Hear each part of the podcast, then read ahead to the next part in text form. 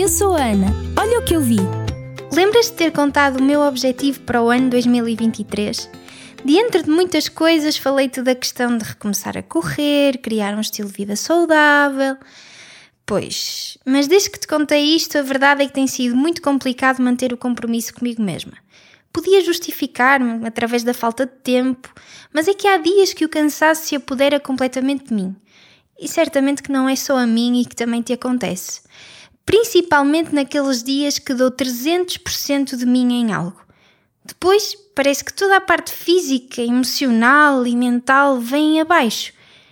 É aparentemente algo normal, vá, algo comum. Mas isso faz com que o meu planeamento para os dias que se seguem caia por terra. Fico sem forças, sem objetivos e o foco desaparece. Como sabes, eu tenho gostado de observar em silêncio aquilo que está ao meu redor. E ultimamente eu tenho observado um casal jovem que vem jogar basquetebol aqui para perto de casa. Conclusões rápidas e à primeira vista. Ele tem bastante jeito para o desporto. Vejo que consegue lançar desde a linha dos três pontos e incesta com facilidade. Ela, por sua vez, nota-se que é bastante atlética também, mas que em relação ao basquetebol não posso dizer que seja o desporto que melhor lhe assenta. Se é que me entendes. Mas aquilo que realmente impressiona é o facto deles, nas últimas semanas, terem como rotina a prática do basquetebol. Imagino que seja por recreação e é muito interessante o facto dele a animar e ela não desistir de tentar, mesmo que isso envolva 20 tentativas falhadas. Isto leva-me a pensar numa história fictícia que eu vi quando era criança. A história do Lucas. Não sei se conheces. O Lucas era um jovem que vivia no campo, tinha muitos sonhos e objetivos de vida. E ele acreditava que se realmente quisesse alcançar algo na sua vida, desde que trabalhasse duro e perseverasse, ia poder lograr. No entanto, a vida deste jovem não era nada fácil, vivia com a sua família, mas tinha uma situação financeira bastante precária e por causa disso ele começou a trabalhar bastante novinho. Mas ainda assim, ele não se deixou abater pelas dificuldades. Todos os dias de manhã, antes de ir para a escola, ele entregava os jornais pelas casas da aldeia e aos fins de semana era uma espécie de moço de recados dos vizinhos. Se me tentar colocar na situação do Lucas e com o cansaço que certamente ele vivia, a escola era o último sítio onde eu iria gostar de estar. Mas ele, segundo a história, era um excelente aluno. Ele entendeu que a educação era a chave para melhorar a sua vida e a vida da sua família. E o que é que ele fazia? Algo que eu devia ter feito, se calhar, no meu tempo de secundário, de passar mais tempo na biblioteca a procurar conhecimento. Ele desejava ser o primeiro membro da sua família a entrar para a universidade, e se a vida de Lucas já não era fácil, tornou-se ainda mais difícil no seu último ano do ensino secundário quando a sua mãe adoeceu gravemente.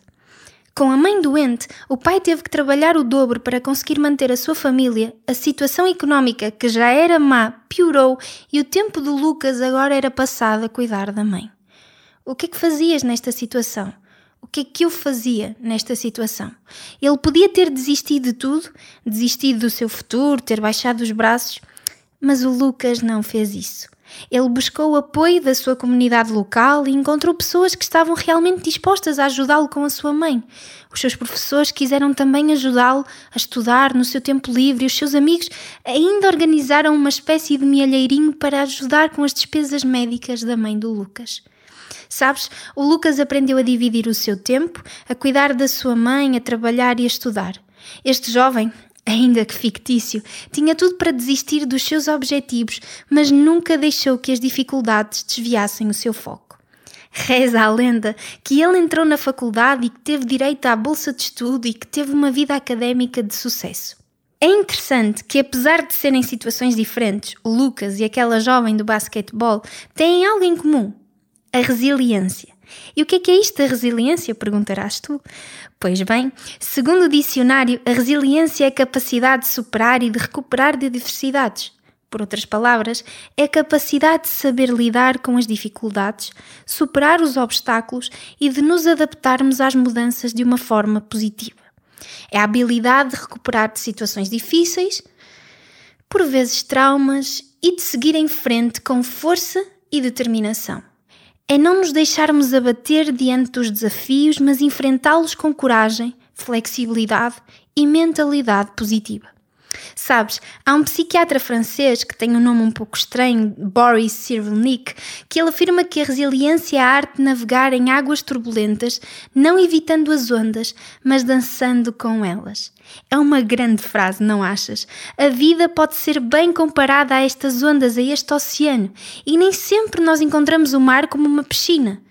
Há dias que vamos apanhar a maré bem brava, mas a forma como encaramos essa maré diz muito a nosso respeito. A resiliência ensina-nos a que, apesar do mar não ser favorável, não devemos de nos deixar vencer, mas encontrar formas de superar as ondas, dançando com elas, como dizia o psiquiatra francês. Mesmo quando a vida traz desafios, mesmo quando a bola de basquetebol não entra no cesto ao final de 20 tentativas, não podemos deixar-nos vencer. Ah, e um detalhe importantíssimo: há quem diga que a resiliência não é um atributo inato ao ser humano, mas uma habilidade que pode ser cultivada. Outros afirmam que é uma qualidade comum a todos pelas relações que cada um tem na sua vida. O que é certo é que devemos também de nos rodear de pessoas que nos querem bem, tipo os amigos do Lucas ou o namorado da próxima LeBron James portuguesa.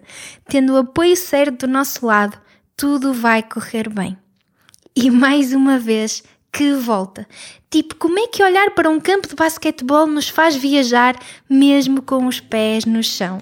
Vou-te contando mais novidades e daquilo que tenho visto. Até à próxima!